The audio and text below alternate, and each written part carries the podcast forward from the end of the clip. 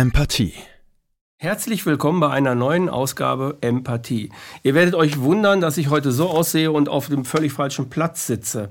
Aber ähm, mein Gast, den ich gar nicht habe, denn ich bin heute der Gast und der Gastgeber ist Ali Wagner vom äh, Demokratischen Widerstand. Er ist dort Redakteur. Und er hat mich vor einem halben Jahr, glaube ich, vor sechs Monaten oder so, hast du mich mal hast du mal bei mir angefragt, ob wir nicht mal ein Interview machen können. Also du wolltest mich interviewen. Da habe ich gesagt, okay, machen wir, aber du hattest irgendwie nicht so richtig das Equipment und ich habe mir einfach gedacht, machen wir es hier.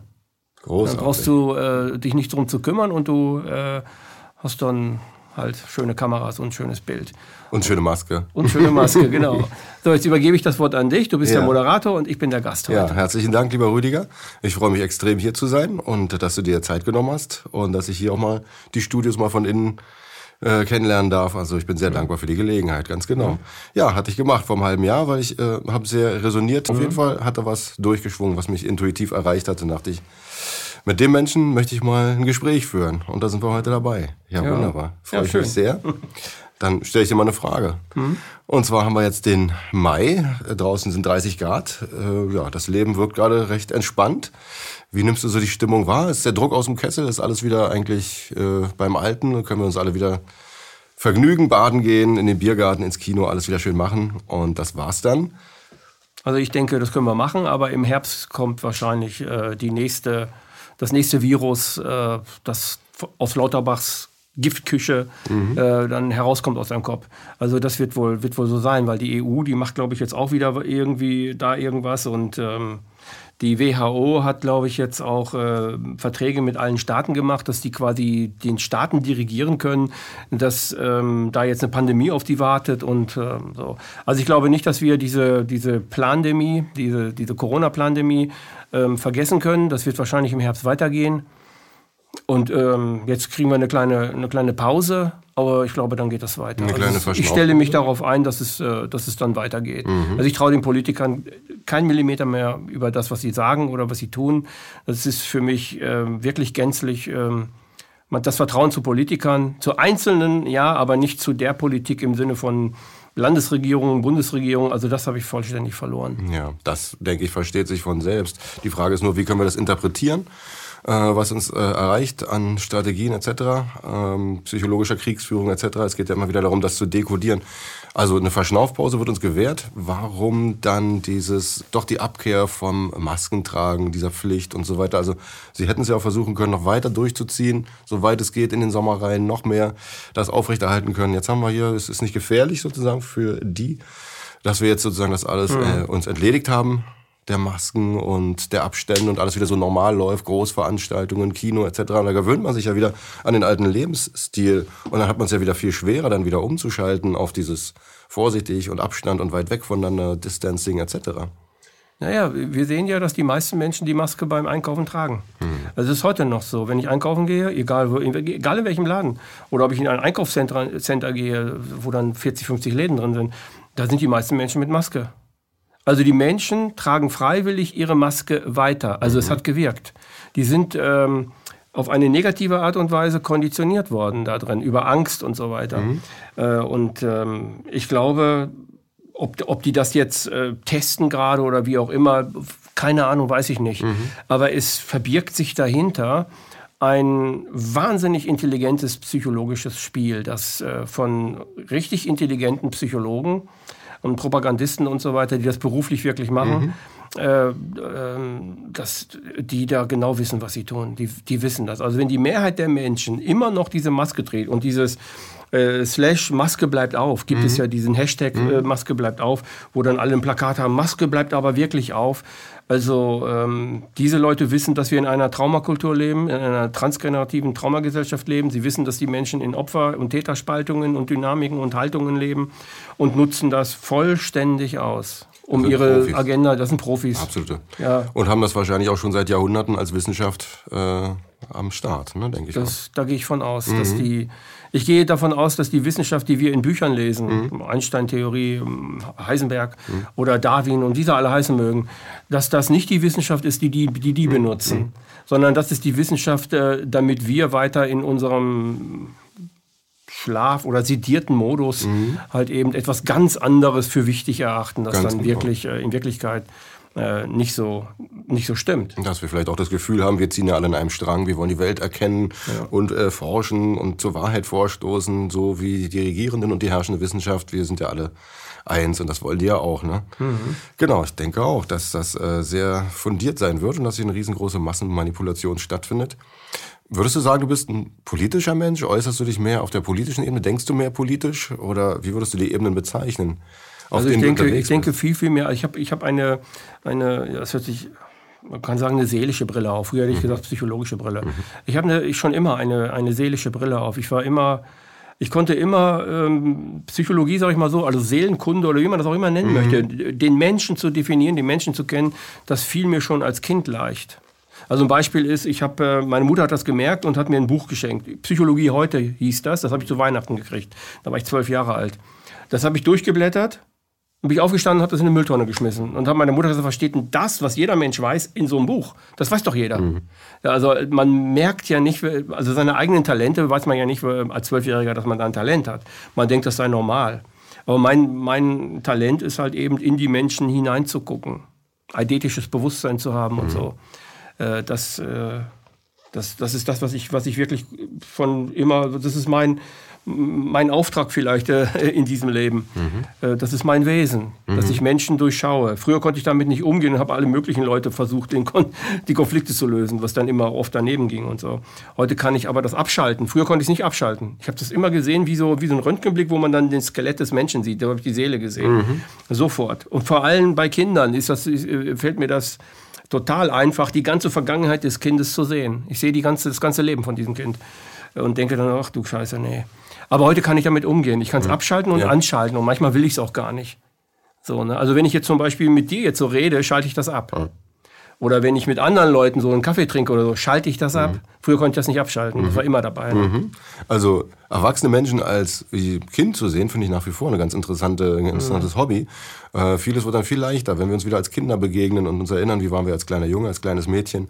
Äh, finde ich doch sehr sympathisch. Hast du damit früher mehr so äh, auch ein bisschen Probleme gehabt, sozusagen, dass du auf diese andere Art wahrnimmst und äh, das gar nicht so abschalten kannst? Ich war immer der, der, der andere. Mhm. Ich war immer äh, der, ich war immer der, den, den, der von allen herausgestochen hat. Mhm. Also ich, äh, mit 14 Jahren habe ich mir ein Buch über Relativitätstheorie gekauft. Das war mathematisch. Ich habe mir die Mathematik selber beigebracht. Mhm.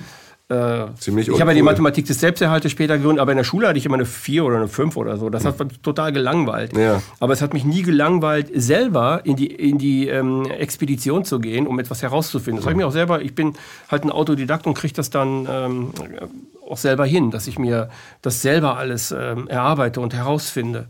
Das habe ich mit der Quantentheorie gemacht. Das habe ich mit der, damals mit beiden Relativitätstheorien von Einstein gemacht und so weiter, als junger Mensch. Heute ist es eher so, dass ich sagen würde, na, ob das wirklich stimmt, ob die Gravitation wirklich das ist, was da gesagt wird und die Lichtgeschwindigkeit konstant ist mhm. und so. Und ob die Teilchen sich wirklich so verhalten, wie in der Quantenwelt erzeugt, äh, gesagt wird, ob wir da wirklich sehen und erkennen, was wir dort sehen. Ich glaube, wir interpretieren etwas, was wir nicht verstehen.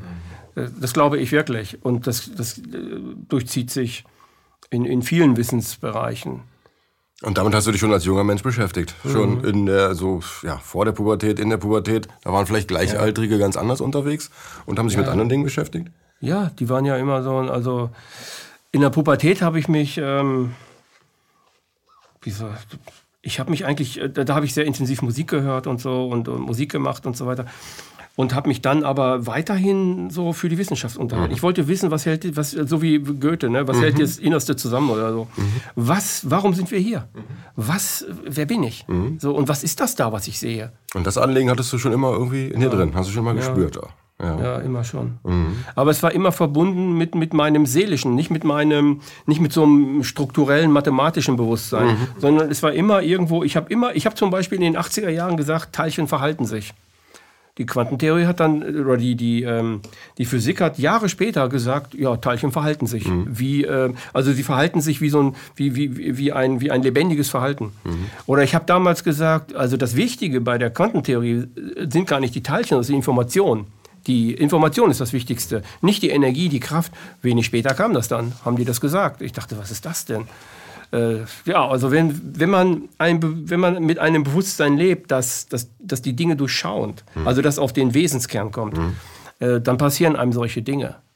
Die Verhaltensforschung ist mir, ist mir so leicht gefallen. Ich habe mir gedacht, ja, was schreiben die da? Das ist doch so einfach. Ja, das äh, geht ja auch nicht anders. Mhm. Und andere haben das nie so verstanden. Aber das war die Zeit, wo ich noch gar nicht gewusst habe, äh, wo willst du hin und wer bist du und was sind deine Talente und so.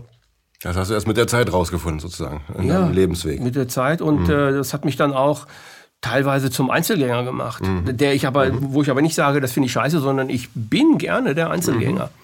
Also ich bin viel lieber mit mir selbst zusammen. Ich bin mhm. sehr gerne mit mir selbst mhm. zusammen und genieße das mache das und ähm, empfinde ja viel. Also ja. Äh, ich, ich, bin nicht irgendwie so und gucke dann dahin, sondern ich empfinde die Welt und das ja. ist für mich ganz angenehm. Das ist ja auch ein Unterschied, äh, ob ich aus der Gemeinschaft Gefühl habe, ausgestoßen zu werden oder ob ich mich selber etwas rausnehme, ja. freiwillig. Eventuell, weil mir manche Sachen suspekt sind, mit Recht wahrscheinlich auch bei den meisten Formen von Gemeinschaften. Ein bisschen Skepsis, ein bisschen kritisches Bewusstsein und dass ich auch sehr viel gerne mit mir Zeit verbringe, weil ich merke, das ist sinnvoll. Ja. Das sind zwei verschiedene Sachen, glaube ich. Ne? Dieses ausgestoßen sich fühlen ja, ja. und immer dazugehören wollen und immer da rein. Also gemobbt wurde ich nie. Ja. Also wer das versucht hat, ist, äh, ist, äh, hat es nicht geschafft. Mhm. Also ich habe äh, schon immer so, ich habe mir eigentlich nie was gefallen lassen. Mhm. Also körperlich schon mal äh, nicht. Äh, als kleiner Junge, ja, da haben die Großen einfach verprügeln wollen, da bin ich weggerannt und so weiter. Aber wo ich dann so 14, 15 wurde, ist das nicht mehr passiert, weil ich halt so ein Standing habe, dann, mhm. weil ich dann äh, wirklich mit aller Kraft auch äh, dann dagegen gehe. Und als ich dann mit 16 angefangen habe mit Kampfsport, mhm. äh, ist das sowieso kein Thema mehr mhm. gewesen. Mhm. Dann ist so, was hat dich dahin geführt, mit Kampfsport anzufangen? Kampfsport war meine Passion. Ja, wolltest du dich also, wehren können? Oder? Ja, äh, damals habe ich es nicht verstanden, aber mhm. heute weiß ich natürlich, ich wollte mich gegen meinen Vater wehren. Mein ah. Vater war Alkoholiker, Schläger, mhm. hat uns äh, also, ziemlich übel beigesetzt und so weiter, hatte ein ziemlich übler Kerl. Und aus seine Fittiche wollte ich raus. Und Bruce Lee war für mich damals, also wir reden jetzt über die 70er Jahre, ja. ne? äh, Bruce Lee war damals äh, voll die Ikone mhm. im, im, Kampfsportbereich. Und was der konnte, das war einfach, wow, habe ich gedacht, Kung Fu, das muss ich lernen. Ja, das war so. ziemlich beeindruckend, diese Macht ja. zu sehen in den Filmen. Der brauchte ja. ja gar keine Angst zu haben. Ne? Der konnte ja sich gegen jeden wehren. Ja. Das war verlockend, das war ein Idol auf jeden Fall.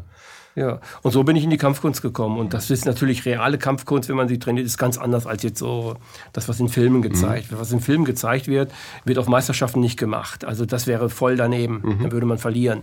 Was da, aber das ist halt die Kamera, das Licht und äh, gut aussehen und Action und fertig.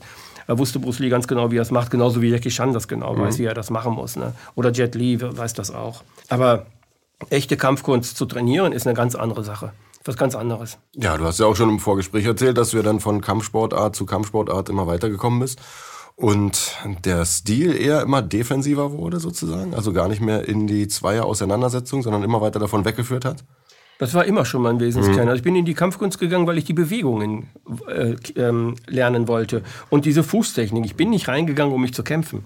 Äh, das ist mir zugefallen. Ich bin dann auf Meisterschaften. Mein Trainer hat mich hingeschickt und das hat nicht lange gedauert. Da wurde ich dann internationaler deutscher Meister mhm. und habe mit, äh, also das war damals, ich war der allererste Deutsche, der mit der Nationalmannschaft der Koreaner Demonstrationen gemacht hat. Mhm. Zusammen mit denen. Aber ich der erste Deutsche mhm. überhaupt.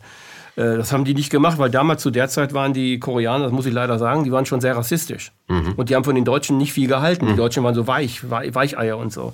Und ich habe damals schon äh, sehr, sehr gerne äh, mit Türken. Also mit Türken habe ich mhm. trainiert, weil die härter waren, die waren skrupelloser, die mhm. waren, äh, aber die waren, die waren immer, immer auch liebevoll dabei. Mhm. Also mein erster Trainer innerhalb der war nicht nur mein, mein eigener Trainer, sondern das war Kenan Dülger. Mhm. Den ich heute noch dankbar bin. Der hat mir meine Angst genommen. Ich bin also am Anfang nur rumgelaufen. Ich hatte immer Angst vor den Größeren und bin dann weggelaufen von mhm. denen. Der hat gesagt: Moment mal, ruhiger, du musst es anders machen. Und der hat mir eigentlich beigebracht, meine, meine Ängste zu überwinden. So, und das bin ich Ihnen sehr dankbar für, die, so die erste Zeit. Und äh, ich habe sehr, sehr viel mit türkischen, äh, mit türkischen Leuten habe ich halt trainiert. Das war, war toll. Ich habe nicht gerne mit Deutschen trainiert, weil die nicht so, die waren nicht so skrupellos, so hart, so, so gab es auch welche drunter, klar. Kernig. Aber das war bei den, bei den Türken war das ganz anders. Die mhm. haben wirklich voll ihre Männlichkeit ausgelebt. Mhm und, äh, Aber nicht brutal, nicht vernichtend. So. Nein, vernichtend nee. gar nicht. Mhm. Vernichtend gar nicht. Die haben, einem viel, die haben mir viel beigebracht. Mhm. Also das waren äh, gute Leute. Mhm. Und dann hat dein Weg immer weitergeführt. Dann hast du dich äh, sozial, äh, sozusagen gesellschaftlich engagiert, kann man sagen. Mhm. Und warst in Sachen Frieden unterwegs? Ja, das ist dann, äh, als ich dann selber eine Schule hatte, habe eine Sportschule gehabt, und bin dann 2002 mit Michael Heilemann zusammengekommen. Michael Heilemann ist der Begründer des Anti-Aggressivitätstrainings in der JA Hameln. Die JA Hameln ist der größte Jugendknast Europa. Mhm. Ob er das heute noch ist, weiß ich nicht, aber mhm. es war, bis ich da gearbeitet habe, war er das noch. Äh, und die Betten wurden aufgestockt. Also müsste es eigentlich immer noch sein. Ja, und dort äh, bin ich dann rein. Also Michael Heilemann hat mich kennengelernt über eine Klientin, die ich zu ihm geschickt habe. Das war eine Schülerin von mir. Und äh, dann hat äh, Michael Heilemann zu der Schülerin gesagt, der Rüdiger muss mal hier hin. Ja, und dann bin ich dahin. Und dann hat Michael Heilemann äh, gesagt, setz dich mal hin. So, und äh, jetzt sag mir mal, was dieses Mädchen hat. Und dann habe ich ihm genau erklärt, psychologisch, was, was die hat. Mhm. Und Michael ist die Kinnlade runtergefallen. Ich habe eine Amnese gemacht. Mhm. Und die stimmte zu 100 Prozent. Und da hat er zu mir gesagt, Rüdiger, dich will ich in meinem Team haben. Ich brauche einen Deeskalationstrainer. Hast du Lust? Ja, klar. Mhm. Da kann ich ja nur gewinnen. Also das ist eine tolle Sache. Mhm. Beim Antiaggressivitätstraining mit echten Schlägern, da kann ich doch nur mhm. mich selber verbessern. Also das ist eine tolle Sache. Und äh, dann bin ich da rein. Ja, und dann, ähm, das ging dann, ja, raketenartig äh, mit mir hoch, weil ich meine ganze Kompetenz, die ich vorher im Türstehermilieu ähm, äh, ja, äh, angewendet habe, da habe ich angefangen mit Deeskalation. Und wir hatten äh, dann, also unser Team hatte die größten Feste, Sommerfeste und, und ganz große Feste in Lippe. Mhm. Und wir hatten äh, wirklich das meiste Geld nehmen können. Also wir haben damals wirklich viel Geld verdient. Und die anderen Türsteher standen Schlange bei uns, weil die wollten das Geld verdienen. Und wir konnten dann selektieren und so. Und äh, ich habe, äh, das war dann, das war dann, ich weiß gar nicht mehr, nach anderthalb Jahren oder einem Jahr haben die Schläger uns geholfen. Und wir hatten keine Schlägereien mehr. Hm. Es gab, wo, wo wir waren, gab es keine Schlägereien. Und wenn es keine Schlägereien gibt, kommen die Mädchen. Kommen die Mädchen, kommen die Jungen und lassen ihr Geld da. Hm. Warum wissen wir? Sexappeal halt, so die, äh, die, die ähm, äh, altpubertierenden 18-Jährigen und so weiter, die dann da rein, 16-Jährige, die da reinkommen und so. Und dann boomt der Laden für diese Leute. Und deswegen konnten wir das meiste Geld nehmen. Wir haben auch Personenschutz gemacht, weil die hatten so viel Geld in der, in der Hand, dass sie, dass sie dann zur Bank bringen mussten. Da haben wir auch Personenschutz für diese Leute gemacht. Mhm. Und wir hatten halt wirklich viel Geld, so, und viel Geld nehmen können. Und da fing ich an mit Deeskalation, das sehr erfolgreich war. Und da habe ich mir gedacht, das müsstest du weiterentwickeln. Und das habe ich dann im Antiaggressivitätstraining äh, anhand der Straftäter gemacht. Also ich habe da nicht theoretisiert, sondern bin gleich mit ja. denen rein und habe gesagt, so, jetzt bring mich mal um, mhm. schlag mich zusammen. Mhm. Das war immer das, was ich... Und ich habe das immer zu den Alpha-Typen gesagt. Mhm. Und äh, das gelang denen nicht. Nicht, weil die schlechter oder besser waren als oder ich war besser als die, sondern weil ich echt Ausweichtechniken erlernt habe, äh, gemacht habe. Und die haben mich einfach nicht gekriegt. Mhm. Die haben mich nicht bekommen. Ich habe das äh, in meiner Schule damals, als ich dann ins AAT, also Antiaggressivitätstraining kam, habe ich meinen Schülern das beigebracht. Und da hatte ich ein Schlüsselerlebnis. Ich hatte, einen, einen, äh, ich hatte zwei Kindergruppen und ich hatte einen Jungen, der war 14 in der Kindergruppe. Der hat gerade angefangen, der war drei Monate erst dabei und hat aber nur Deeskalation von mir gelernt. Nur. Mhm. Und ich hatte einen Schüler, der war schon auf Meisterschaften, der hat schon Pokale geholt, Braungurt. Also erste Coup, das ist dann äh, kurz vor erste Dan, also vom schwarzen Gürtel. Mhm. Also die bei uns, äh, beim Taekwondo ist so, die kriegen rot-schwarzen Gürtel, die Kinder. Wenn sie noch nicht 18 sind, kriegen sie rot-schwarzen. Also das ist aber der Dan. Das ist dann erste Pom. Also nicht Dan, sondern Pom. Und, die, ähm, äh, und den habe ich gegen den kämpfen lassen. Also die beiden haben miteinander gekämpft mhm. und ich habe dem einen gesagt, lass dich nicht treffen und dem anderen gesagt, hau ihn zusammen. Mit allem, was du kannst. Mhm. Und nach zehn Minuten kam der, Braun, der junge Braungurt zu mir und sagt, Meister, Meister, was soll ich machen? Ich treffe den nicht. Und da habe ich Bingo. Mein anderer Trainer und waren mehrere Trainer, ne, die ich ausgebildet habe. Wir haben uns dann in die Hand geklatscht und gesagt, wir machen genau das Richtige. Mhm. Das wirkt. Das ist äh, unglaublich, wie das wirkt. Und äh, das verstehen halt viele nicht. Viele verstehen unter dem Begriff Nichtkampf nie und nie wieder kämpfen Prinzip mhm. oder so. Und das ist es überhaupt nicht. Das Nichtkampfprinzip hat mit einem selbst zu tun, nicht mit dem anderen. Mhm. Das Nichtkampfprinzip verhindert es nicht, wenn 15 Hooligan auf mich zukommen mhm. und die wollen mich töten. Ja, dann töten sie mich. Das ist äh, so und äh, das ist halt so. Aber das Nichtkampfprinzip ähm, macht aus mir einen Konfliktlösungsexperten. Mhm. Und wenn man das erlernt, merkt man plötzlich, dass man einen riesigen Mehrwert für sein eigenes Leben generiert. Mhm. Beziehungen werden besser, mhm. Berufsleben wird besser. Also ich habe Führungskräftetraining gemacht. Wenn du Führungskräftetrainings machst, machst du Sozialtraining in Wirklichkeit mit denen. Also ein guter, ein, eine gute Führungskraft ist ein Mensch, der ähm, mit Gruppen umgehen kann, so dass sie, ähm, dass sie ertragreich werden. Ertragreich werden sie aber nur, wenn ich die Konflikte löse, die sie innerhalb haben und ein Milieu schaffe, in dem sie gerne arbeiten.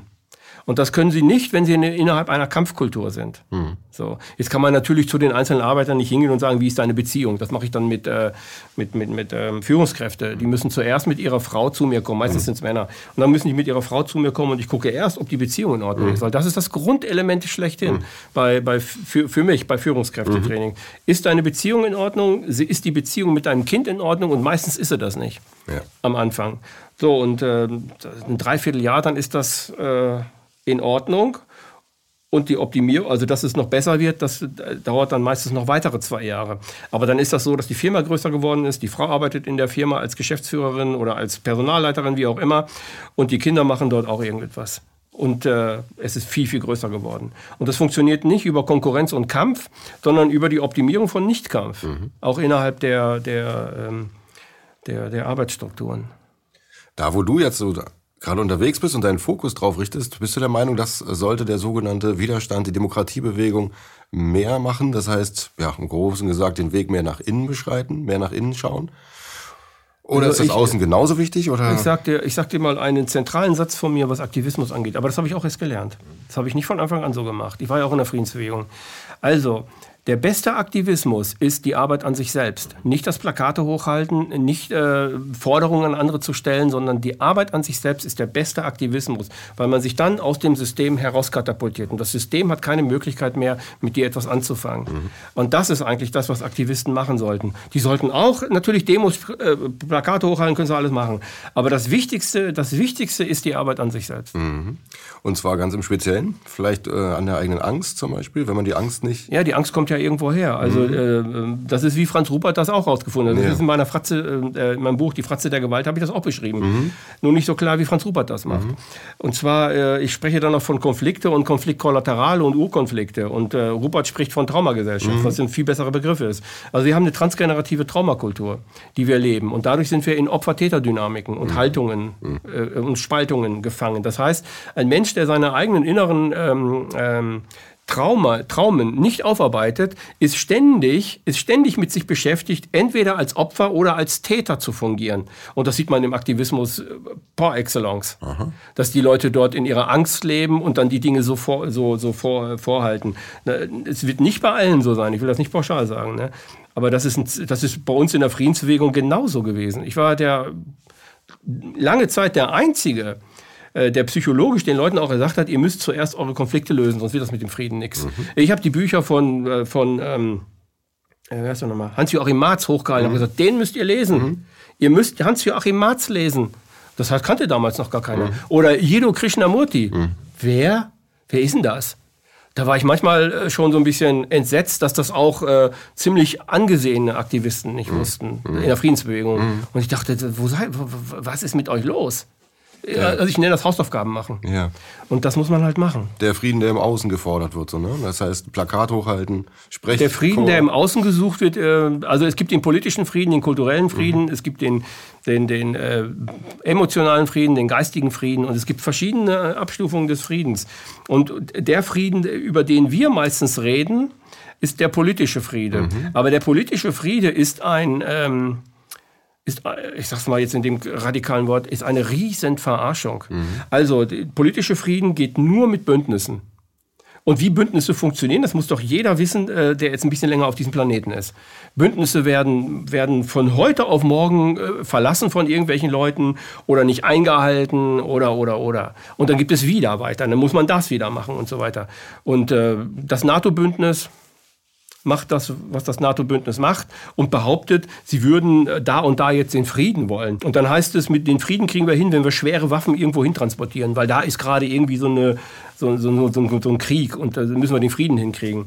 Das ist der größte Bullshit, den man sich vorstellen kann. Ein unglaublicher Rückfall, ne? ja, weil es wird ja auch von den Politikern gesagt, also eigentlich könnte, also jetzt Putin, eigentlich könnte Wladimir Putin, wenn wir schwere Waffen dahin schicken, nicht behaupten, wir sind am Krieg beteiligt. Moment mal, sage ich dann zu diesem, zu diesem Olaf Scholz. Olaf, Jetzt stell dir mal vor, du äh, gehst mit deiner Frau durch die Stadt, einfach so, und dann kommen fünf Hooligans und halten deine Frau fest. Und einer von denen vergewaltigt sie. Der vergewaltigt sie und vergewaltigt sie. Zwei Stunden lang. Die, die ihn festgehalten haben, das behauptest du ja, Olaf, haben nichts mit der Vergewaltigung zu tun. Das sind die schweren Waffen. Mhm. Die haben nichts mit der Vergewaltigung. Natürlich haben die was damit zu tun. Wenn ich schwere Waffen in ein, in ein Kriegsgebiet reinbringe, dann bin ich Kriegsteilnehmer. Fertig. Ich denke, das Dann bin ich kein Friedensteilneimer. Das versteht sich von selbst, ja. Ja, das versteht sich eigentlich. Äh, ganz einfache Logik, ne? Muss man gar nicht groß diskutieren. Aber es wird uns so erzählt in den Mainstream-Medien und dann gibt es Leute, die sich organisieren in, in, Berlin, machen eine riesige Demo, fordern, nennen das Friedensdemo mhm. und fordern dann schwere Waffen und so. Mhm. Also, ich kann nur sagen, echt, das ist Ja. Wow, ist das interessant. Das ist super Auf eine negative Art und Weise. Ne? Was hier alles noch abgeht. also das kann, kannst du nur machen, wenn du äh, eine Traumagesellschaft hast, mhm. die sich dann in dem Sinne äh, in einen Täter verwandelt oder in ein Opfer. Aber es ist viel leichter, dieses Plakat zu malen mit gelb-blauer Farbe und äh, Frieden zu fordern oder vielleicht sogar Waffen zu fordern und sich dann wieder zu Hause gut zu fühlen. Ich habe was für den Frieden getan. Ja. Das ist vielleicht viel ähm, zeitersparender, als wenn man jetzt vielleicht einen komplizierten Weg sucht, sich mal mit sich selbst zu beschäftigen. Wie soll das denn funktionieren? Das habe ich ja noch nie gemacht und mhm. äh, hat mir auch niemand beigebracht, weder meine Eltern noch die Schule noch sonst wer. Ne? Wie, wie kann ich denn da hinkommen? Erstmal einen Ansatz zu finden. Ja, die wesentlichen Dinge wird, wird einem nicht werden einem nicht beigebracht. Also das Leben zu lernen, die Schule des Lebens ist ja dieser Begriff. Und das wird einem nicht beigebracht. Das macht man dann als Erwachsener irgendwo in Spezialseminaren mit irgendwelchen Trainern und so weiter, die einem das dann beibringen. Aber dann wird es auch wiederum schwer. Und jetzt ist ja die Frage, die Menschen im Widerstand in der Demokratiebewegung, mhm. Das sind ja sozusagen unsere, das ist ja unsere Zielgruppe, das sind ja interessanten Menschen. So, ähm, ist das da bei denen automatisch dann anders? Ist das dann sozusagen eine große Masse, die ja weiß, dass der Weg nach innen der, der entscheidende ist und der innere Frieden? Ist das sozusagen gängig? Ist das äh, überall Das wissen bekannt? viele. Also mhm. mittlerweile wissen das viele, in der, mhm. weil viele aus die, in, in die sogenannte Querdenkerbewegung reingekommen sind, mhm. die früher auch äh, bei der Friedensbewegung waren. Mhm. Und da äh, hat das schon funktioniert, dass die irgendwann begriffen haben, das hat auch mit dir selber zu tun. Du musst an dir selber arbeiten. Es gibt auch viele Spiritualisten, die, die da auch drin sind und, und so. Also es, es wissen viele, aber immer noch nicht äh, genug mhm. innerhalb der Bewegung, innerhalb der, der Aktivistenbewegung. Weil schau dir die Bewegung an, was macht die Bewegung? Sie macht eigentlich immer das Gleiche. Sie lädt Leute ein, dann reden die da oben. Das war bei uns in der Friedensbewegung genauso. Von Stadt zu Stadt und ich war, glaube ich, in 50 verschiedenen Städten und ich habe in jeder Stadt eine Rede gehalten. Äh, manchmal gehe ich dann runter vom Podest und, und, und, und, setze mich auf die Straße und sage, ich möchte diese Hierarchie eigentlich gar nicht. Mhm. Ich möchte gar nicht oben stehen. Warum stehe ich jetzt hier oben? Das frage ich oft. Ne? Ja. Aber ich habe manchmal das Gefühl, das verstehen die nicht. Die wollen, also auch die Aktivisten, dieses, dieses Prinzip, was man da hat, sie wollen einen Führer, eine, eine Führergestalt, die ihnen sagt, wie sie da rauskommen und gemeinsam schaffen wir es durch diesen Typen oder durch diese Frau. Und das funktioniert überhaupt nicht. Das ist ein Griff ins Klo. Das funktioniert nur, wenn die Leute selber ihr eigener Führer oder ihre Führerin sind. Das heißt, sie müssen ihr eigenes Leben führen. Das wollte doch der bei äh, Das Leben des Brian von Monty Python wollte das auch erzählen die ganze Zeit. Ne? Ihr mhm. seid alles Individuen. Ja, ja wir sind Individuen. Ja, Sag uns, was wir tun sollen. Ja, genau. ja, es ist das ist so. eine ganz alte Geschichte. Ganz das ist eine ganz alte mhm. Geschichte. Das ist eine ganz alte Geschichte. Die äh, äh, also auch, auch äh, Jesus von Nazareth, wenn man jetzt nicht die Bibel sich da, sondern die aramäische Rückübersetzung sich damit mal beschäftigt, dann äh, hat Jesus versucht, nicht eine neue Religion zu bringen oder einen neuen Gottesbeweis oder irgendwie so etwas, sondern er wollte den kaputten Geist der Menschen, mhm. den wollte er befreien, damit sie zu sich selbst kommen und in die Schöpferkraft kommen. Mhm. Das ist eigentlich das, was er wollte. Das will fast jeder Spiritualist. Mhm. Das ist das, was er wollte. Und das ist das, äh, was ja, Religion, aber das Spirituelle halt ausmacht. Das Spirituelle, äh, ein spiritueller Mensch ist bei sich, ist in sich und äh, fühlt und sieht die Dinge in sich und in anderen auch und in der Welt und so. Er vernetzt sich da, ne, empathisch und so. Äh, das, ist, das ist eigentlich das, ähm, was man oder wie man Frieden erlernen kann. Frieden passiert nur in dir selbst, weil du die Welt bist, in der deine Welt existiert. Du bist die Welt, mit der du jeden Tag, äh, 24 Stunden am Tag zu tun hast. Das ist deine Welt. Mhm. Und ich habe meine Welt. Jeder hat eine andere Welt, jeder hat eine andere Sichtweise. Aber der, der Weg nach innen, das ist der Weg zum Frieden. Der Weg nach außen und der Weg nach Bündnissen, das ist äh, seit 2000 Jahren geht das schief. Ja. Und können führt wir, zu größeren Kämpfen. Ne? Können wir uns denn überhaupt mit anderen verbinden, wenn wir das selber bei uns nicht geschafft haben, äh, in Frieden zu leben? Das kann man lernen. Ja. Das kann man lernen, aber äh, die Vorbedingung ist immer die Arbeit an sich selbst. Die an also sich die selbst. Trauma, die eigene Traumakultur anschauen und darüber hinauswachsen. Also die, also das Arbeit, die Arbeit an sich mhm. selbst. Und das ist die, die, die, die, Konflikte oder das Trauma, das man hat, oder die Traumen mehrere, die, die auf, aufzuarbeiten. Mit Hilfe anderer oder mit Hilfe guter Freunde. Man muss nicht immer gleich zum Therapeuten rennen. Das, das kann man auch selber machen. Mhm. Also viele machen das mit sich selbst klar. Das ist sozusagen Schritt eins, den Frieden in mir selbst finden, mit mir selbst in Frieden leben. Mhm. Schritt zwei, dann vielleicht eine Dualbeziehung oder eine, ja, eine ja den, den, Frieden in sich selber finden. Der Schritt zwei ist, den Frieden dann zu leben. Mhm. Nur für sich selbst, mhm. nicht für andere. Mhm. Nicht für irgendjemand. Und das merken andere Leute sofort.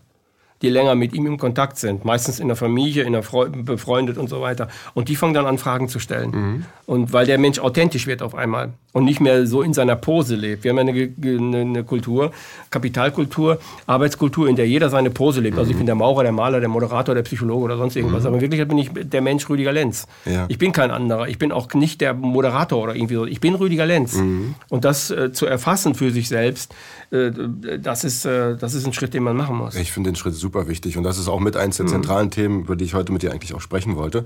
Das heißt, wo sind die blinden Flecken so in unserer Bewegung?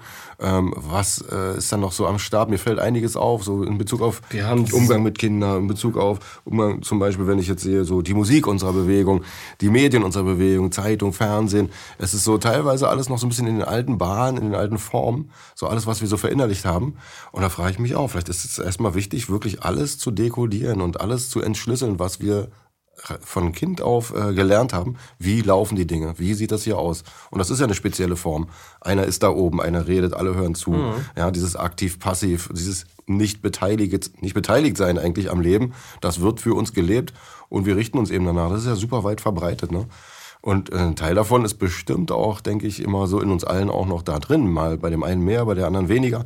Aber das alles aufzuspüren, das ist äh, ein super interessanter Weg, der über Selbstwahrnehmung läuft Mhm. Ähm, sehr aufmerksame Selbstwahrnehmung. Und das kann die, dich schon den ganzen Tag eigentlich beschäftigen. Ja, die Bewegung, also die Bewegung, das hätten wir in der Friedensbewegung auch machen sollen. Äh, also Be jede Bewegung braucht im Grunde genommen, jetzt sage ich mal ein Wort, das, äh, das, das vielleicht nicht das Richtige ist, aber so in die Richtung geht. Jede Bewegung braucht in Wirklichkeit Workshops, mhm. Sozialtrainings. Mhm. Ähm, also das hatte die 68er-Bewegung, die hatten das alle. Mhm. Es war dies und das raus geworden, heute weiß man erheblich mehr. Mhm. Also die Arbeit an sich selbst sollte eigentlich von der Bewegung selbst organisiert werden. Mhm. Und die Bewegung selbst sollte so etwas anbieten. Mhm. Weil wenn die Leute ähm, in sich selbst stark werden, sind die Aktivisten stark. Mhm. Und dann werden die Aktivisten nicht mehr irgendjemanden zuhören, der da oben nur sein Ego poliert sein Wissen runterrattert, aber in Wirklichkeit nichts sagt. Mhm. Das ist oft so mhm. bei, bei Aktivisten, dass die eigentlich gar nichts sagen. Aber die, die, die rennen ihr Wissen hoch, halten ihr Buch hoch oder sonst irgendwelches. Das ist so. Das ist bei einer Friedensbewegung ganz genauso gewesen. Also das, da ist jede Bewegung irgendwie ähm, ähm, anfällig für auch. Die Frage wäre ja auch, was ist denn noch denkbar, außer dass da einer steht und was sagt? Was ist denn in diesem Moment, in diesem Szenario noch denkbar, wenn da jetzt eine, eine, Ansammlung von mehreren hundert Menschen ist, eine Bühne, ein Mensch, mehrere Menschen, was könnte man mit der Situation anfangen, was uns in die Kraft bringt zum Beispiel? Das sind so Überlegungen, die ich ganz interessant finde. Was könnte man noch alles machen, anders machen, um dieses so aufzubrechen, dieses alte Schema, so dieses. Ja, man muss, äh, dann, dann sollte man die Leute äh, dazu begeistern, äh, die Arbeit an sich selbst zu beginnen. Mhm. Das sollte eigentlich passieren mhm. auf der Bühne. Mhm. Und dann müssen die Leute auf der Bühne das vormachen, wie das mhm. geht. Zum Beispiel. Also das müssen dann schon versierte Leute sein. Mhm. Und äh, das sind Dinge, die lernst du aber nur in der Psychologie, äh, bei Sozialpädagogen oder Sozialtrainer, also mhm. Sozialarbeiter. Alles so in diesen den sogenannten Sozialagenten, so nennt, mhm. nennt, man das. Äh, die, die Sozialagenten sind voll von solchen Themen. Also man müsste eigentlich Sozialagenten da rein da reinbringen, ja. die äh, das können und das machen. Und dann noch mit Spaß. Ja, natürlich mit Spaß. Das macht den Leuten Spaß. Ja. Also ich, ich mache das ja selbst. Mhm. Ich habe ja diese Trainings en masse gemacht mhm. und das macht den Leuten totalen Spaß. Mhm. Die sind richtig, äh, richtig geil drauf. Also kommt da Energie raus. Kommt ja, natürlich. Mhm. Und die Menschen verändern sich und stellen sich selbst auch manchmal in Frage für die Dinge, die sie gestern vielleicht gemacht haben. Und begreifen viel, viel mehr, was in ihnen selbst ist. Also nicht den anderen kopieren, sondern was ist in ihnen selbst. Wer bin ich wirklich? Das ist die Frage. Wer bin ich wirklich? Ja, welchen Auftrag habe ich? Ja, wenn ich wirklich. Welche Mission? Ich ja. habe bei mir ist es der Frieden und die Psyche und so weiter, dieses, mhm. dass ich durchschauen kann. Ich weiß, dass es so ist. Und bei anderen Menschen ist es halt was anderes. Das muss aber jeder selber rausfinden. Mhm. Ja, wer bin ich selber? Da denke ich auch viel drüber nach. Ist das wirklich eine wichtige Frage? Weil, wenn wir jetzt davon ausgehen, äh, alles ist im Wandel, alles verändert sich ständig, ist es da nicht die Gefahr, dass wir eher dran, dann irgendwo dran klammern, dass es auch wieder so eine Art Ego ist? Wer bin ich? Ich bin der und der und jetzt gehe ich so durchs Leben, jetzt habe ich Das ist ja der falsche, das ist ja der falsche ja. Weg. Also der falsche Weg ist die Erhöhung des Egos. Mhm. Der richtige Weg ist halt eben seinen inneren Spirit kennenzulernen, seine innere Kraft, sein, sein, inneres, seine inneren, sein inneres Agens. Mhm. Das, was mich wirklich ausmacht, und das ist emotional, das hat mit Verstand nicht viel zu tun. Mhm. Das kann ich nur fühlen. Mhm. Das kann ich in mir nur erfühlen. Intuition. Ja, mhm. all die Dinge, die dazugehören. Mhm. Genau, Intuition und so weiter. Und dann, da muss man sich drin üben. Das kann man nicht von heute auf morgen. Das kann man, äh, das, das, das, äh, jemand, der noch nie äh, körperlich irgendwie so so mit seinem Körper ordentlich im Training war, egal ob er jetzt Radsportler ist oder sonst was. Ähm, ich habe zum Beispiel, ähm, wen habe ich, wie hieß der nochmal?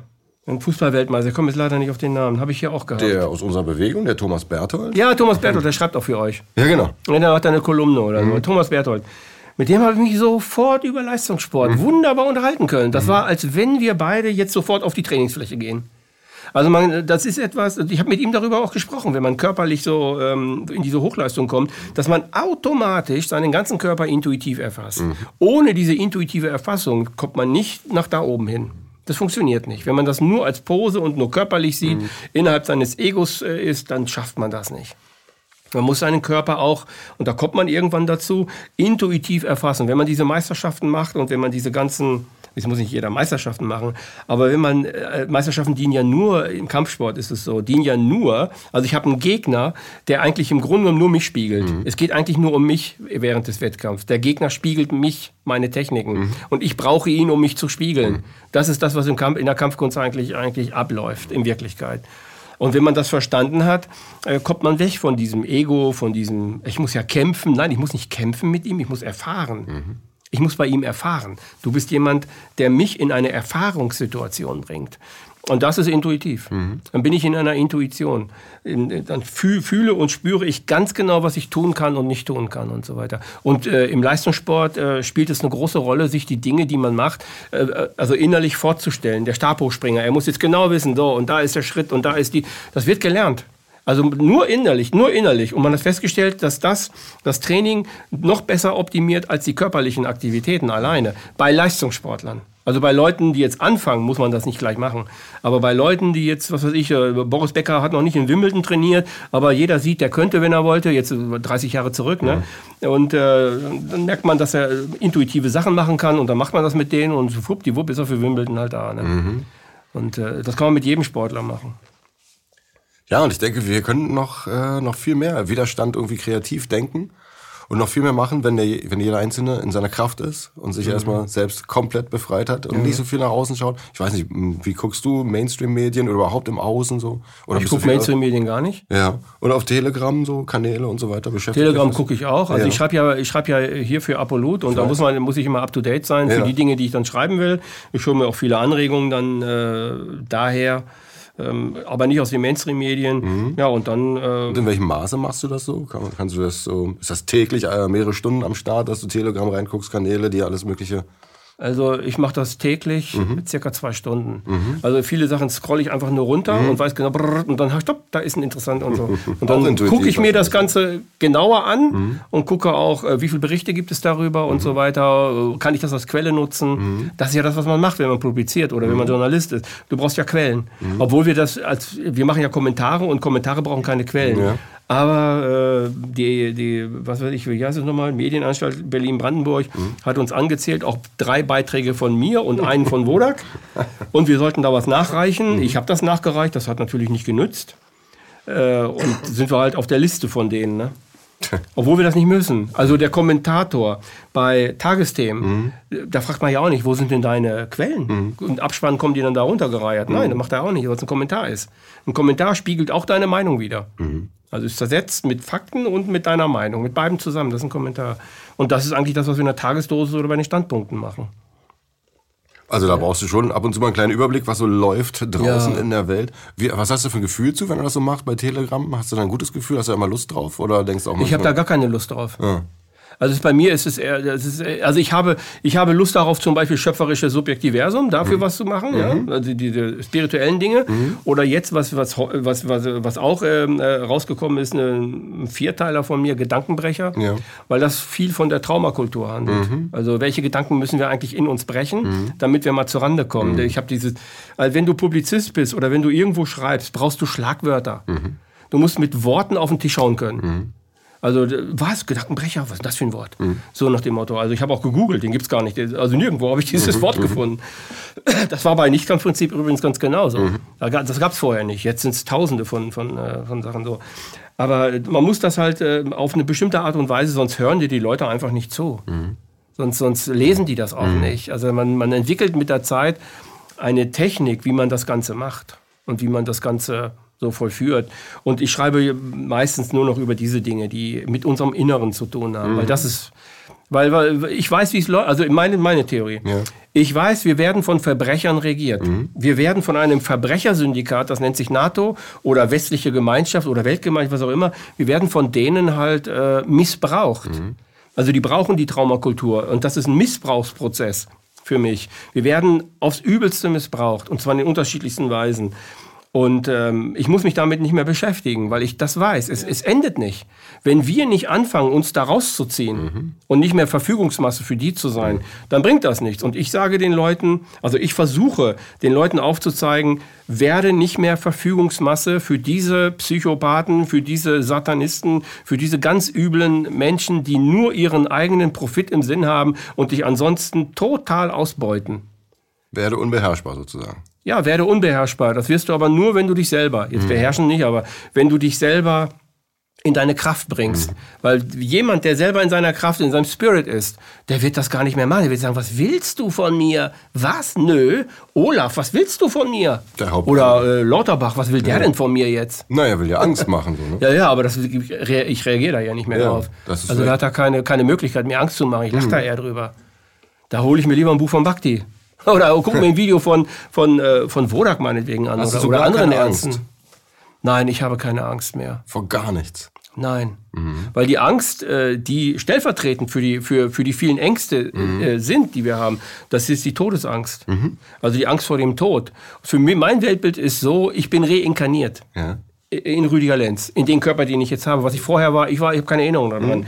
Aber ich werde danach wieder reinkarnieren. Mhm. Ich hoffe nur nicht auf diesem Strafplaneten. Mhm. Äh, keine Ahnung. Mhm. So, und ich versuche hier meine Arbeit so gut wie möglich nach meinem sogenannten Lebensplan machen, den ich an den Seelenplan andocke. So. Und ähm, ja, das ist das, was ich tue. Und deswegen habe ich auch keine Angst, weil ich keine Angst vor dem Tod habe. Mhm. Weil ich sterbe sowieso nicht. Ich falle jetzt um einen, äh, um einen pathetischen Begriff zu nutzen, ich falle doch nur in, in Gottes Schoß. Mhm. Da fallen wir alle rein. Also in die Schöpferkraft fallen wir hinein und werden dann wieder reinkarniert. Wir, also wenn du mit, dich mit Nahtoderfahrenen, und das ist für mich echt ein äh, wahnsinnig interessantes Thema, da gibt es so viele ähm, interessante wissenschaftliche Berichte schon drüber. Es ist den meisten Menschen gar nicht bewusst, dass eine Wissenschaft schon längst existiert und äh, nicht erst seit gestern, schon sehr, sehr lange. Also was die Nahtoderfahrenen dort erzählen, das ist einfach, das, das, das, das äh, lässt dir halt eben eine Gewissheit auf, aufkommen, dass dein Gehirn Sender und Empfänger ist und dass das Bewusstsein mit Sicherheit nicht in meinem Gehirn äh, eingelagert ist und mein Gehirn das Bewusstsein produziert, sondern ich zapfe das Bewusstsein, meinen Seelenplan oder meinen Lebensplan, den zapfe ich an. Mhm. Das ist, äh, ich habe ja mehrere Bücher geschrieben und als ich äh, immer wenn ich diese Bücher schreibe oder das passiert mir auch sehr häufig, wenn ich so einen Artikel schreibe bei Apollut. Ich weiß das heute, dass das so ist, weil ich schon viel geschrieben habe. Ich setze mich einfach hin, mache den Rechner an, gucke zwei, drei Sachen an und sofort fällt mir was ein und dann mache ich den Rechner aus und schreibe nur noch. Mhm. Das, ich weiß nicht, wo es herkommt. Mhm. Ich kann dir das nicht erklären. Und das fließt und ist drin und fertig. Ich bin nur ein Katalysator, ja, so ein Filter oder so, ja. ein Katalysator, der durch mich hindurch und dann schreibe ich das. Ja, und dann äh, korrigiere ich das vier, fünf Mal. Es sind trotzdem noch Fehler drin, wenn die veröffentlicht werden meistens, weil äh, es halt schwierig ist, da fehlerfrei was zu machen. Äh, aber so, äh, so mache ich das. Ja. Und ich weiß, dass es so funktioniert, weil ich das gelernt habe bei meinem allerersten Buch, das ich äh, geschrieben habe. Das war das Nichtkampfprinzip. Da sind mir auch manchmal Sachen eingefallen, wo ich hinterher gesagt habe, das hast du doch nicht geschrieben. Mhm. Wo hast du das her? Mhm. Und ich habe mit Künstlern geredet, die sagen das gleiche über ihre Bilder. Ja, ja wo habe ich das her? Das weiß ich auch nicht. Das kommt von oben. Ja, natürlich kommt das von oben. Ja, man nennt es Inspiration oder sonst was. Es ja. geht durch einen durch, man ist eine Art Medium dafür. Ja. Und das fühlt sich eigentlich relativ locker und leicht an. So, ne? Das ist sehr schön. Weil du musst es ja nicht mit deinem Ego verteidigen, deine Gedanken, nee. deine Überzeugungen, andere überzeugen davon. Und Weil ich ganz genau weiß, dass ich das zu jeder Zeit machen kann. Mhm. Ich kann zu jeder Zeit die Energien fließen lassen. Mhm. Und die, die, die, die Sachen erzählen oder die Sachen sagen. Mhm. Ich habe also jetzt Friedensbewegung. Mhm. Äh, ich war in ungefähr 50 Städten. Es gibt keine Rede, bei der ich mich vorbereitet habe. Mhm. Ich fahre dahin weiß gar nicht, was ich rede. Ich stehe da drauf und bam, fällt es mir ein. Bam. Also die, die, Fokussierung. Das ist auch bei meinen Vorträgen so, mhm. die ich äh, äh, selbst bei Sozialarbeitern mache, also die mit Sozialtrainings da. Äh, dann fällt mir das ein und dann sage ich das. Mhm. Und dann geht das los. Oder Nicht-Kampftraining ne? Äh, mit, mit Pädagogen oder mit Erziehern halt. Ich fahre dahin. Ein bisschen weiß ich schon, weil ich schon vieles aufge, aufgearbeitet habe. Ich habe ko-kreative Selbstverteidigung entwickelt. Mhm. Also aufstellen. Ich stelle die Techniken auf. Ich stelle die Situationen auf. Das ist wie bei, bei, bei, bei äh, Franz Rupert, der ja auch aufstellt, mhm. oder bei Bernd Hellinger. Die, also viele Leute stellen auf. Und so ist das auch. Ich stelle quasi die Selbstverteidigung oder das, das geschehene Ereignis stelle ich auf. Und zwar minutiös, ganz genau wie es war. Und dann gucke ich danach, was könnte man jetzt selbstverteidigungsmäßig machen, was könnte man deeskalieren, was könnte man nicht kampfmäßig machen und was könnte man präventiv machen. Mhm. Und diese vier Dinge gehe ich dann durch. Mhm. Und bei den, das ist total geil, was die Leute, die Leute sind so kreativ und so, ähm, wie soll ich sagen, die, die, die lernen da so viel bei, mhm. das ist einfach unglaublich. Und äh, so, das ist mein Markenzeichen geworden ne, bei sogenannten Deeskalationstrainings mhm. oder Nichtkampftrainings. Dass ich quasi co-kreative, weil der, der andere ist jetzt mein co-kreativer Partner, also der, dem es passiert ist. Ein Jugendlicher hat einen Stein geworfen oder ein Jugendlicher hat, gibt es auch, dass er eine, eine, Erzieherin versucht hat zu vergewaltigen. Mhm. Solche, solche Prozesse kommen dann immer. Und dann gehe ich halt hin, wie kann man das verhindern? in diesen Stufen. Also mhm. Deeskalation, Selbstverteidigung, Nichtkampf und Prävention. Prävention ist ganz wichtig. Mhm. Wer, wer, stand, äh, wer hätte dabei stehen können? Warum bist du als, als 40 Kilo Frau mit einem, mit einem 150 Kilo äh, Typen zusammen, der äh, ständig Amok läuft bei mhm. euch? Ist, wenn ich Anstaltsleiter wäre, würde ich sagen, das kannst du nicht. Da muss ein Mann bei. Mhm. Und, so und, und ich, schärfe, ich schaffe Bewusstsein für diese Sachen. Mhm. Dass das äh, im Arbeitsalltag äh, einfließt, dieses Bewusstsein. Und das haben viele nicht, weil die in ihren Arbeitstechniken drin sind. Als Erzieher bist du in deinen eigenen Techniken drin, hast aber keine Ahnung von diesem, jenen und welchen. Und wenn da jemand herkommt, der, das, der, der einem das so erzählt, dann merke ich schon, das ist äh, wahnsinnig interessant für die Leute. Die gehen mit einem richtigen Mehrwert dann meistens raus. Und das macht mir richtig Spaß. Das ist super. Toll.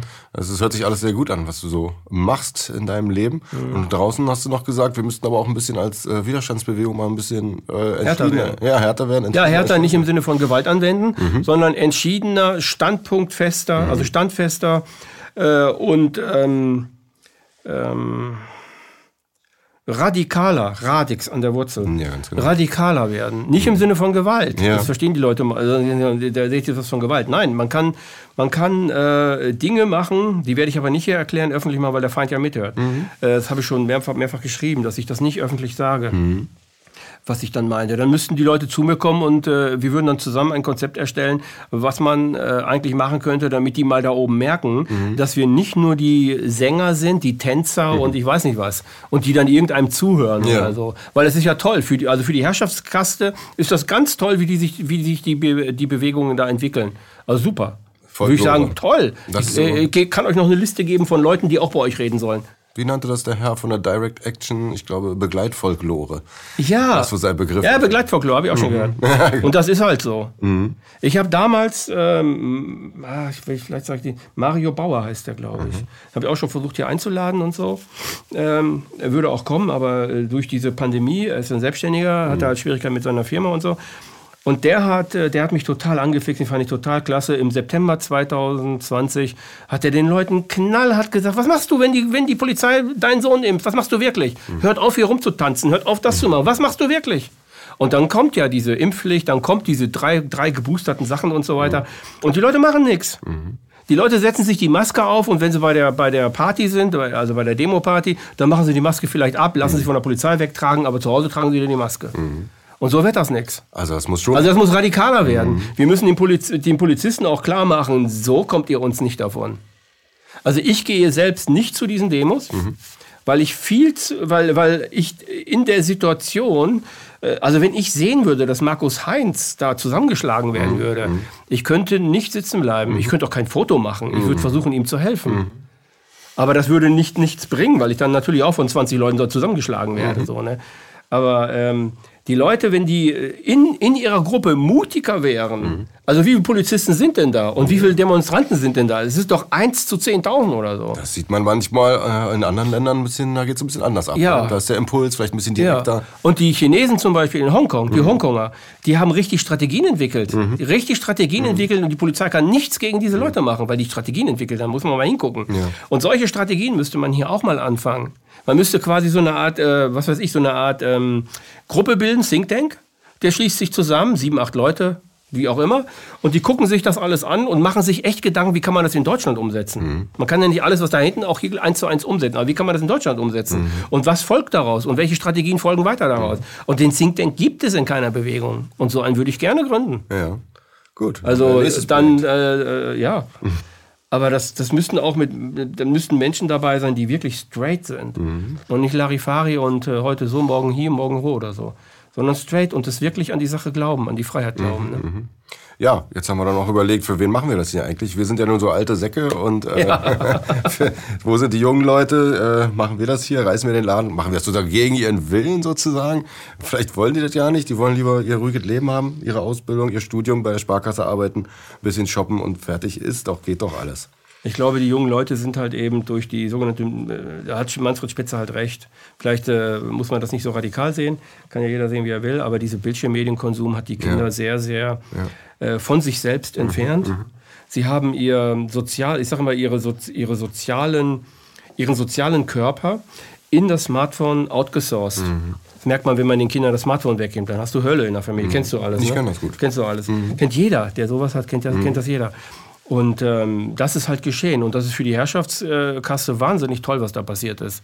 Und sie raffen gar nicht, sie, sie kommen überhaupt nicht dazu, da, da, da irgendwie einen Sinn für zu entwickeln. Also ich habe zum Beispiel, dadurch, dass ich Kampfsportler bin, habe ich ja seit meinem 16. Lebensjahr bis, bis zum Jahre 2010, also bis ich so äh, 52, 50 wurde, hatte ich eine Kampfsportschule. Mhm. Also haben immer mit Kampfsport zu tun haben. Ich hatte immer Kindergruppen, ich hatte Jugendgruppen, ich hatte Erwachsenengruppen, ich hatte Kendo, Jaido, Kung Fu, Taekwondo, Straßenkampf, alles, alles mhm. mögliche, was man sich vorstellen kann. Mhm. So, äh, Wochenende Wettkampf gefahren und es gab keine Generation, mit der ich nicht reden konnte. Mhm. Es gab keine Generation, die, die nicht interessiert war. Und wo ich auch nicht, wo ich auch interessiert war an die immer da, äh, also wirklich generationenübergreifend diskutiert. Und jetzt, diese Generation, die jetzt so 16, 18, 20, 15 so ist, so, ne, mit denen kann ich nicht mehr reden. Weil äh, ich, ich rede manchmal mit denen und dies und das und die sagen keinen Ton. Mhm. Die sagen nichts. Und ich denke, warum sagen die nichts? Mhm. Dann versuche ich das wieder und wieder und die sagen nichts. Das ist mir noch nie passiert in einer Generation, dass sie einfach nichts sagen. Ja. Ich sage denen viel über dieses Corona und über Aufklärung und über äh, die ganzen Bewegungen und da rede ich viel mit denen, versuche denen das klar zu machen. Die sind zwar alle auch so sagen, nee, impfen auf keinen Fall und so weiter, mhm. ne? aber die sind nicht interessiert, mhm. was gerade abläuft. Mhm. Und das habe ich, äh, hab ich noch nie erlebt. Ja, verstörend. das ist, äh, ja, für mich ist das verstörend. Aber es ist wieder erklärbar durch das Aussourcen des sozialen mhm. Konzeptes innerhalb dieser, dieser Medien. Das heißt, das Emotionale ist auch da drin. Also Mobbing und äh, das ist ja alles da drin. Wenn du denen das wegnimmst, merkst du das. Wie emotional die plötzlich werden, wie das werden ja Furien auf einmal, als wenn man denen das eigene Herz wegnimmt. Ah. Und man nimmt ihnen ihre soziale Identität weg. Auf einmal ist das alles leer. Ja. Und sie können sich in der Welt nicht, ähm, nicht so, ähm, so artikulieren und so leben, wie wir das jetzt in unserer Generation früher hatten. Wir sind ja nur raus, also ich war nur draußen. Ich war nicht drin, ich war auch nicht vor dem Fernseher. Mein Vater hat das gar nicht zugelassen, Aha. dass wir da irgendwie vor dem Fernseher vermodert sind. Mhm. Wir hatten keine Bildschirmmedien, das kannte ich nicht so richtig. Also auch so, viele haben Kojak geguckt und ich wusste, konnte nichts dazu sagen, weil ich durfte es ja gar nicht sehen. Heute, damals fand ich scheiße, aber heute bin ich so froh darüber, mhm. dass ich das nicht sehen musste. Äh, das hätte mich wahrscheinlich auch ganz schön manipuliert. Und das ist halt das große, das große Drama, was wir haben. Ja, wir haben noch nie eine Generation gehabt, die so leicht manipulierbar ist wie die jetzigen mhm. Jugendlichen und Jungerwachsenen. Und ich habe den Eindruck, das ist sozusagen jetzt auch die äh, die Gruppe, worauf sich konzentriert wird, die regieren uns gerade so, ne? Mit dieser ja. grünen, jungen Energie, ja, ja. die jungen Grünen zwischen 20 und 30, mhm. die jetzt mal alles an sich reißen und für die Zukunft jetzt hier mal alle alten Säcke beseitigen und jetzt geht's hier nach uns. Und im Grunde genommen ziehen sie ja nur auf diese Zielgruppe ab, die du gerade beschrieben hast, ne? Die eigentlich völlig inkompetent ist, sozial, die sich nur auf Twitter und sonst wo rumtreibt, Instagram und ansonsten ein sehr überschaubares Leben führt und vielleicht teilweise gar nicht weiß, was alles möglich ist in diesem Leben, was man alles machen kann, was man erleben kann und sehr beschränkt, selbstbeschränkt ist. So habe ich den Eindruck. Ja, die sind, die sind so in ihrem Ego drin. Also sie sind voll in ihrem Ego drin. Also ich habe damals, als ich 18 Jahre alt war, äh, da gab es noch Petra Kelly, da gab es die, mhm. die ganz alten Grünen so noch. Ne? Und ich habe die Bewegung mitgemacht in Gütersloh. Ich bin mitmarschiert. Zack, bin ich mitmarschiert. Die haben mich sehr begeistert und ich habe mich für deren Themen total interessiert. Mhm. mhm. Ich habe überall, wo die Umwelt mit geschädigt war, das habe ich nicht mehr gemacht. Mhm Ich fand es toll, dass plötzlich Ökotest rauskam. Die Zeitschrift gab es ja vorher gar nicht. Da habe ich genau geguckt, was ist denn da drin? Oder die haben mit den Parfümflaschen, das ist jetzt Lack und so weiter, das, das darf da nicht mehr rein. Und die haben ja mitgezogen. Es war ja ganz viel. Und dann ist das ja, was weiß ich, zehn Jahre später, weiß ich mehr, wann das war, ist das ja alles wieder... Äh, alles wieder ins, ins Schlimme reingekommen. Mhm. Und diese Jugendlichen heute, Friday for Future oder letzte Generation, die merken gar nicht, was die überhaupt anhaben. Also Pullover, mhm. Kunststoff. Die merken gar nicht, was sie essen. Die merken gar nicht, was sie vielleicht in ihren Haaren drin haben, Gel oder so.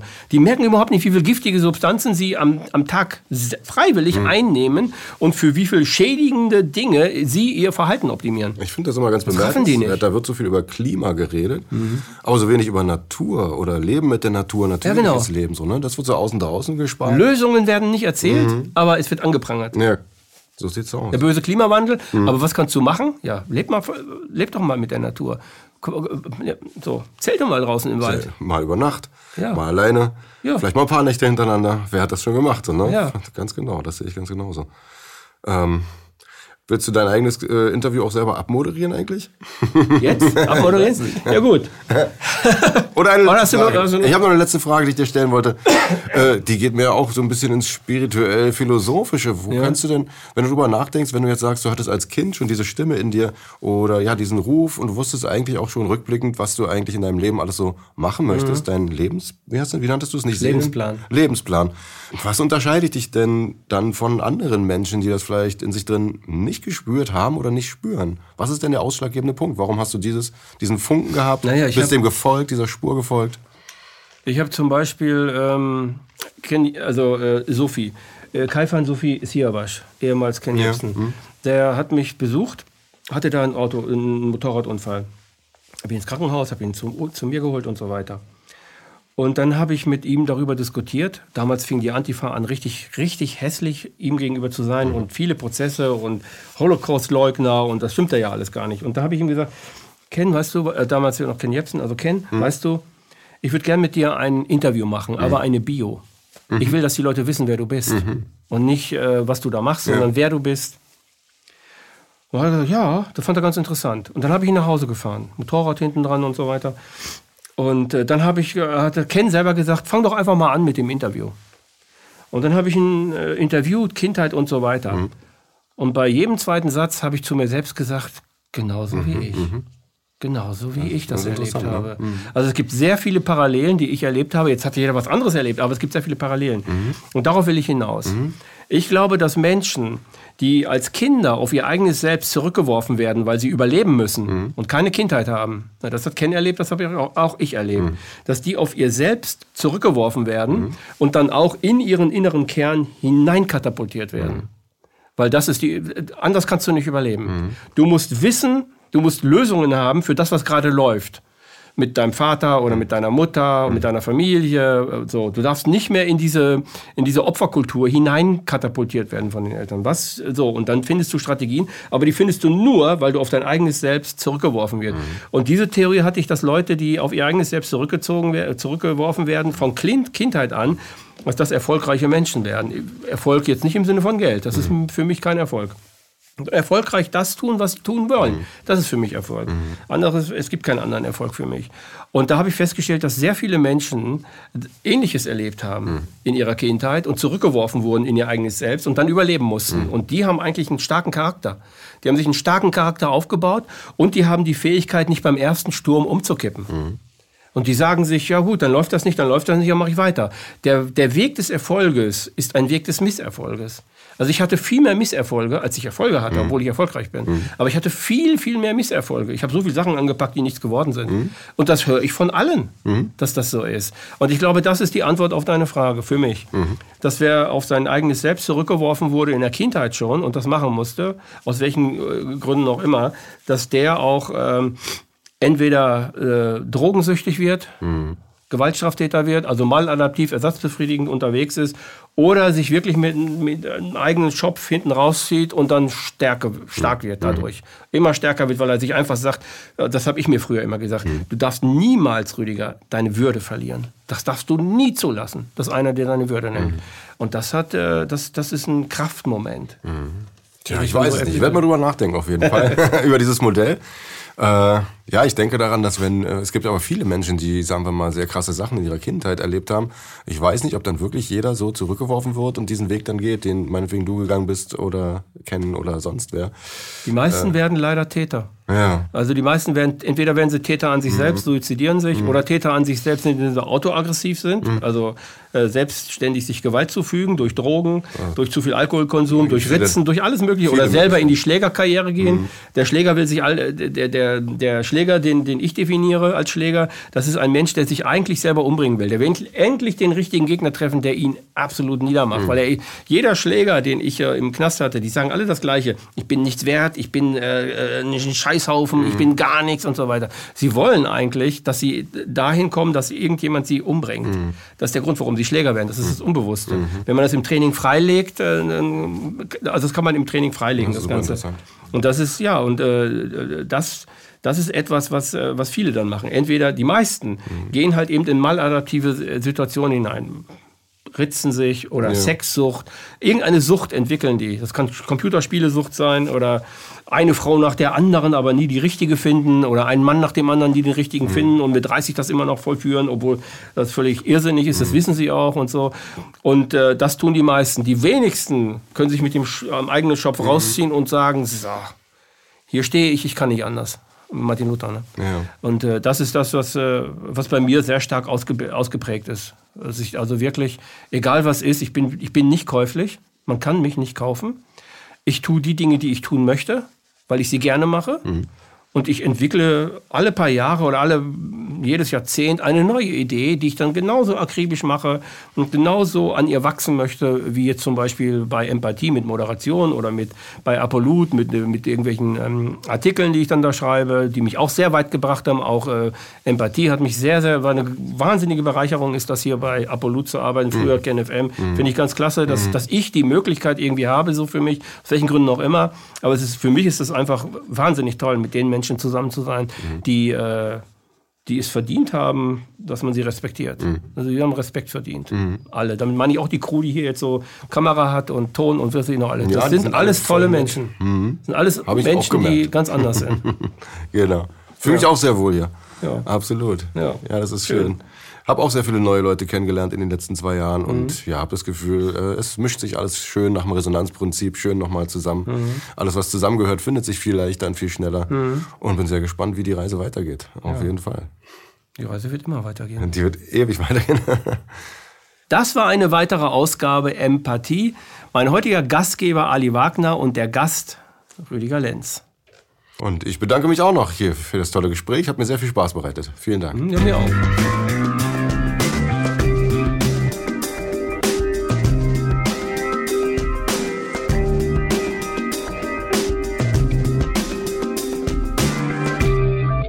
Danke, dass Sie Apolut eingeschaltet haben. Wir sind ein unabhängiges Presseportal. Uns geht es um Meinungsvielfalt, Toleranz und einen möglichst breiten Debattenraum, denn nur so funktioniert Demokratie. Unsere Arbeit ist technisch aufwendig und kostet Geld. Da Sie immer wieder hier sind, unterstützen Sie Apolut am effektivsten mit einem Dauerauftrag. Mehr Infos auf apolut.net/unterstützen. Apolut ist keine Einbahnstraße. Lassen Sie uns in Kontakt bleiben. Abonnieren Sie den Apolut Newsletter, so verpassen Sie nichts. Registrieren Sie sich auf apolut.net/newsletter. Natürlich gibt es Apolut auch als App. Einfach auf apolut.net/app runterladen und mobil auf dem Laufenden bleiben. Apolut. Das denke ich auch.